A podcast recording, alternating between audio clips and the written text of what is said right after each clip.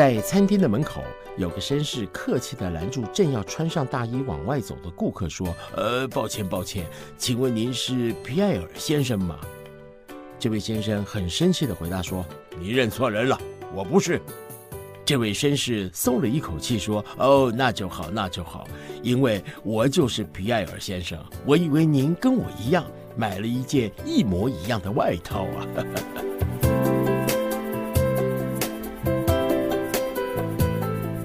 你是否遇过闹双胞、搞乌龙的问题呢？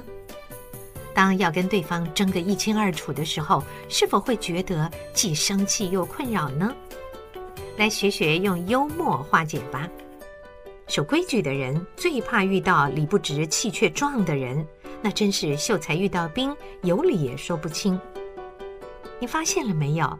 理直的人反而会待人和善，理不直的人才会乱发无名火。下次再遇到这种不讲道理的人，那就将错就错，幽对方一默吧。